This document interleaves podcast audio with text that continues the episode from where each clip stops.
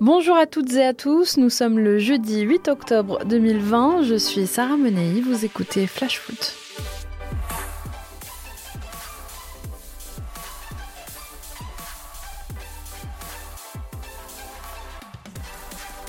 Dans un instant, toute l'actualité de vos 20 clubs de Ligue 1, mais avant ça, place à notre fait du jour.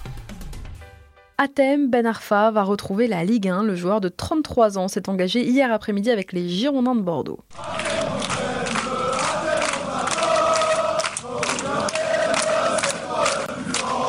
Seul club de Ligue 1 à ne pas avoir enregistré le moindre renfort pendant le mercato. Les Girondins viennent donc de sauver la mise en enregistrant la signature d'un joueur libre. Un club qui, on le sait, n'a plus vraiment les moyens. Alors Ben Arfa a de son côté fait des efforts. Il s'est engagé pour une petite saison, plus une en option, pour un salaire inférieur à 100 000 euros quand on sait qu'il en touchait plus de 400 000 à Rennes il y a seulement un an. Alors King Street a validé le profil, puis ça va faire vendre des maillots. Alors oui, sur le papier, Atem Ben Arfa, et à ce prix-là en plus, bah, ça se tente. Oui, on le sait depuis longtemps maintenant, Ben Arfa a plus de talent que tout l'effectif bordelais réuni, plus de talent que beaucoup de joueurs de Ligue 1. Mais attendez, est-ce qu'on parle du Ben Arfa de Nice ou du Ben Arfa qui a joué 5 matchs la saison dernière à Valladolid? Dernier match il y a 3 mois, presque tout pile, le 7 juillet dernier, une heure de jeu face à Valence. Et le problème, c'est que cette arrivée, elle est pleine de conditions. On est content à condition qu'il soit en forme. On est content à condition qu'il ait envie on est content à condition qu'il soit sérieux. Bon, en forme, apparemment, celui qui a participé à son premier entraînement ce matin l'est. Mais quand tu prends Ben Arfa, bah, tu prends le package. Tu prends le personnage et tu le sais. Alors soit c'est l'histoire d'amour et le mariage fonctionne comme à Nice, il y en a eu quand même assez peu dans sa carrière. Soit ça se termine mal, c'est un sacré pari pour Bordeaux. Motif d'espoir tout de même Jean-Louis Gasset, qu'Atem connaît bien pour l'avoir fréquenté en équipe de France époque Laurent Blanc. Partout où il est passé, l'entraîneur bordelais a su nouer des relations particulières avec les joueurs de grand talent. Johan Gourcuff, lors de son premier passage à Bordeaux, Yann Villa à Saint-Etienne, Zlatan Ibrahimovic à Paris, tous le respectent. Daniel Vess, dans le vestiaire du PSG, l'appelait même phénoménaux. Bon, se pose quand même la question du besoin à Bordeaux. Était-ce vraiment le profil prioritaire? Ne valait-il mieux pas cibler un latéral ou un vrai numéro 9 Bordeaux compte déjà sur Yacine Adli et Rémi Houdin. Ce dernier a acheté quand même 10 millions d'euros. Oui, sauf qu'Houdin et ses coéquipiers n'ont marqué que 6 buts en ce début de saison. Seuls Strasbourg, Reims ou Dijon ont fait pire. On a surtout en tête les 3-0-0 bordelais qui ont été très difficiles pour les yeux. En grosse difficulté pour mettre des étincelles dans leur jeu, Bordeaux accueille là un profil qui sait évidemment le faire pour que les ballons arrivent jusqu'à Maja ou jusqu'à Depréville, eh ben la patte gauche de Ben Arfa est plus que bienvenue. Dans un club en plus où il ne se passe jamais rien, cette arrivée est un petit rayon de soleil, ça apporte un peu de gaieté, un peu de folie chez la belle endormie.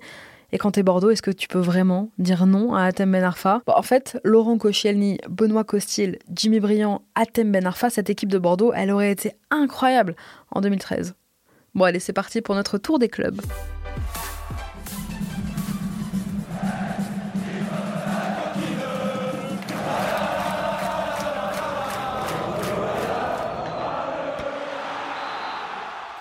Et si l'on en croit les infos de Téléfoot, Leonardo aurait contacté Ryan Aitnouri vendredi dernier pour le faire venir à Paris.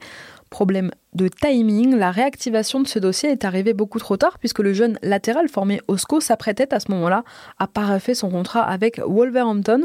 Résultat, pas de renfort au poste de latéral gauche à Paris et avec Juan Bernat qui s'est fait les croiser, Thomas Tuchel devra faire six mois avec Kurzawa et Baker.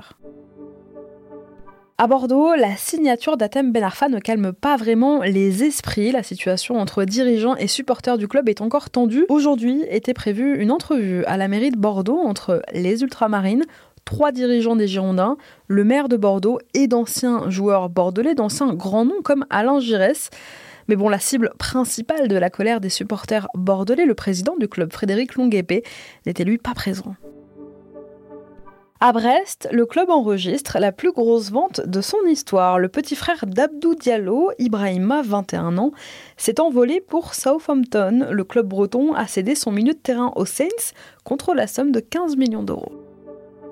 Libre depuis son départ de Toulouse, Yaya Sanogo intéresse le DFCO. Alors, même si le mercato a bel et bien fermé ses portes lundi soir.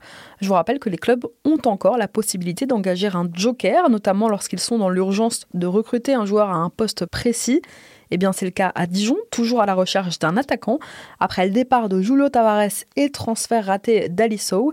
Alors, Sanogo est dans les petits papiers du club, lui qui était revenu en France il y a 4 ans après son transfert raté à Arsenal en 2013. À Lens, on a bon espoir que Seko Fofana fasse son retour après la trêve. Arrivé cet été de l'Oudinez, le joueur le plus cher de l'histoire des 100 et or est blessé.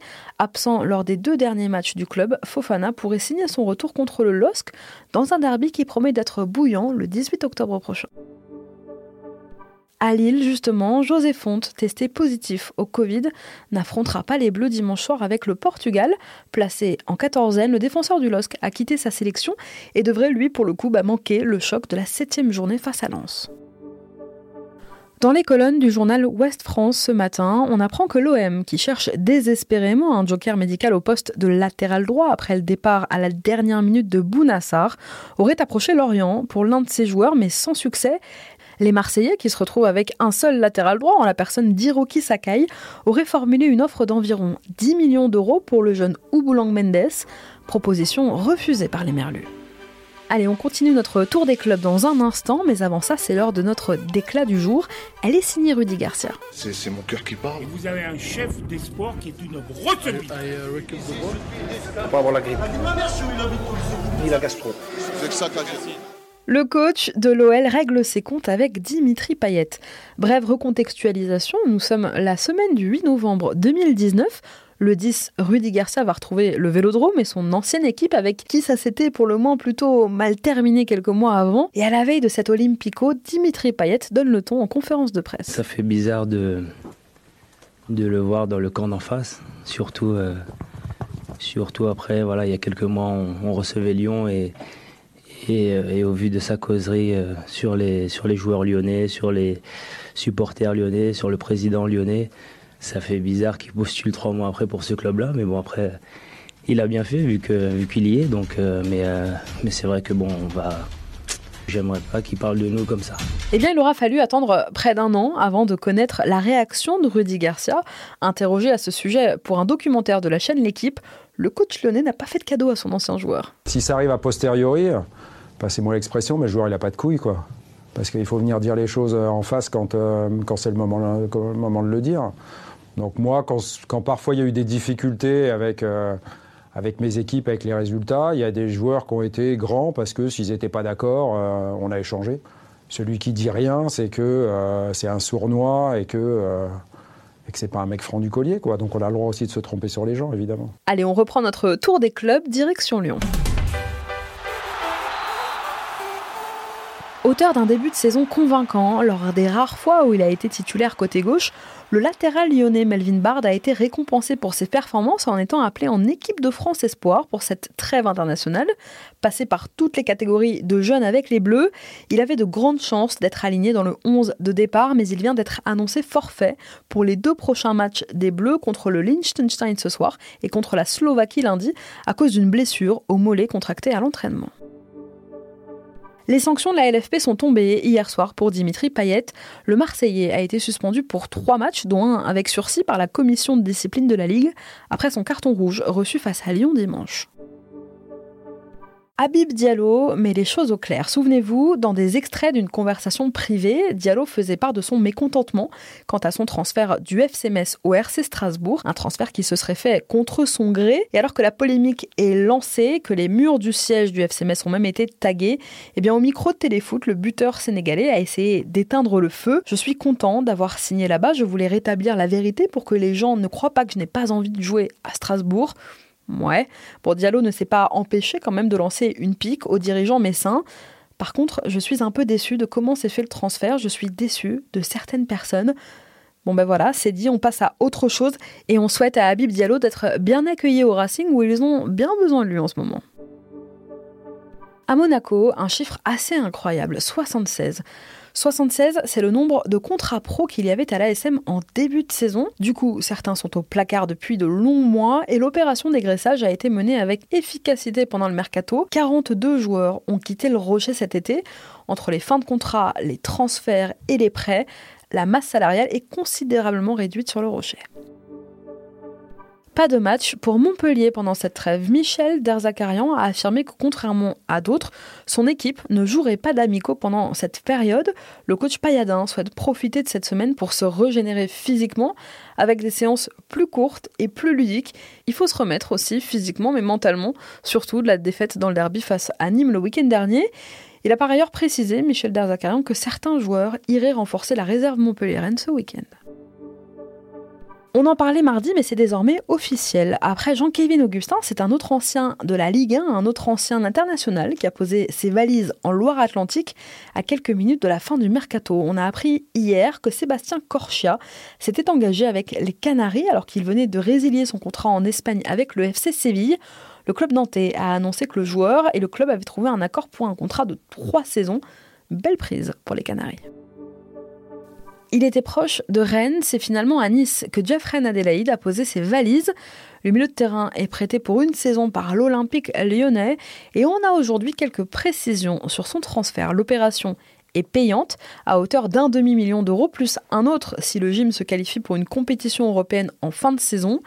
Le prêt s'accompagne d'une option d'achat fixée à 25 millions d'euros.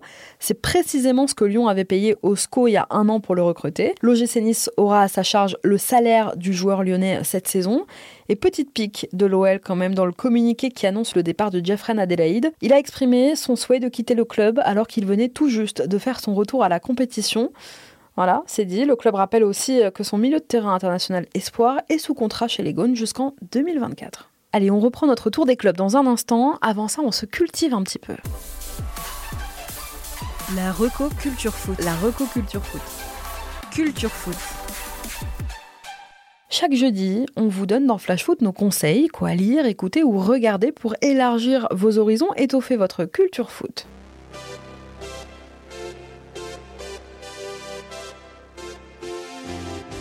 Oui, c'est bien la musique qui accompagne l'entrée des joueurs de l'Olympique de Marseille au Vélodrome, un morceau qui a fait vibrer des générations de supporters. Et c'est surtout l'œuvre du guitariste néerlandais Eddie Van Halen, fondateur du groupe de métal du même nom, décédé d'un cancer mardi à l'âge de 65 ans. Sorti en 1984, Jump, c'est le nom de cette chanson qui accompagnait les Marseillais à leur entrée sur la pelouse depuis 34 ans. Mais Jump n'était pas l'unique bébé de Van Halen. Pour les amateurs de hard rock et par extension ceux de métal, eh bien la star était le Guitar Hero ultime, un extraterrestre élu parmi les meilleurs guitaristes de tous les temps, sensibilité musicale, technique, inventeur du tapping Eddie Van Halen a même eu l'honneur de voir Michael Jackson en personne lui demander de travailler sur le morceau Billet, sorti en 1982.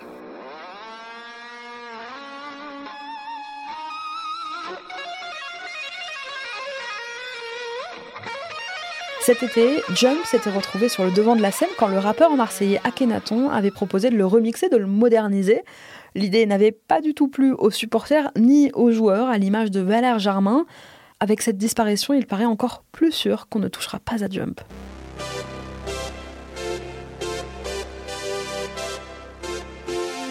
Allez, on reprend notre tour des clubs, direction Nîmes. Un derby, ça se gagne et ça se fête pendant longtemps, surtout lorsque c'est historique. Si les supporters nîmois ont déjà pleinement fêté le retour de leurs joueurs dimanche, après leur succès 1-0 à la Mosson, eh bien ils ont remis ça hier à la Bastide, le centre d'entraînement des Nîmois, où ils ont déployé une immense banderole de remerciements aux hommes de Jérôme Arpinon. J 3, des gladiateurs devenus empereurs, merci d'avoir honoré notre cité. Voilà le message passé par les supporters aux joueurs nîmois. Il est très probable que je termine ma carrière à Paris. Voilà ce qu'a déclaré aujourd'hui Keylor Navas, des propos rapportés dans les colonnes du quotidien madrilène As.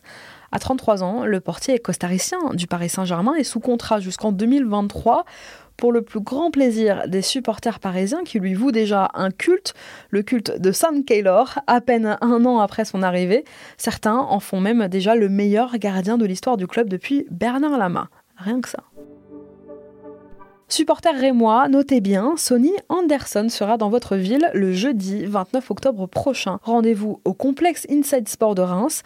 Le Brésilien, qui a quand même à son palmarès, je vous le rappelle, trois titres de champion de France et une super coupe d'Europe et qui est devenu aujourd'hui consultant, eh sera là pour donner une conférence sur le thème Comment atteindre le haut niveau et y rester. Nouveau record de précocité pour Eduardo Camavinga. À 17 ans et 11 mois, le Rennais a inscrit hier soir son premier but avec les Bleus.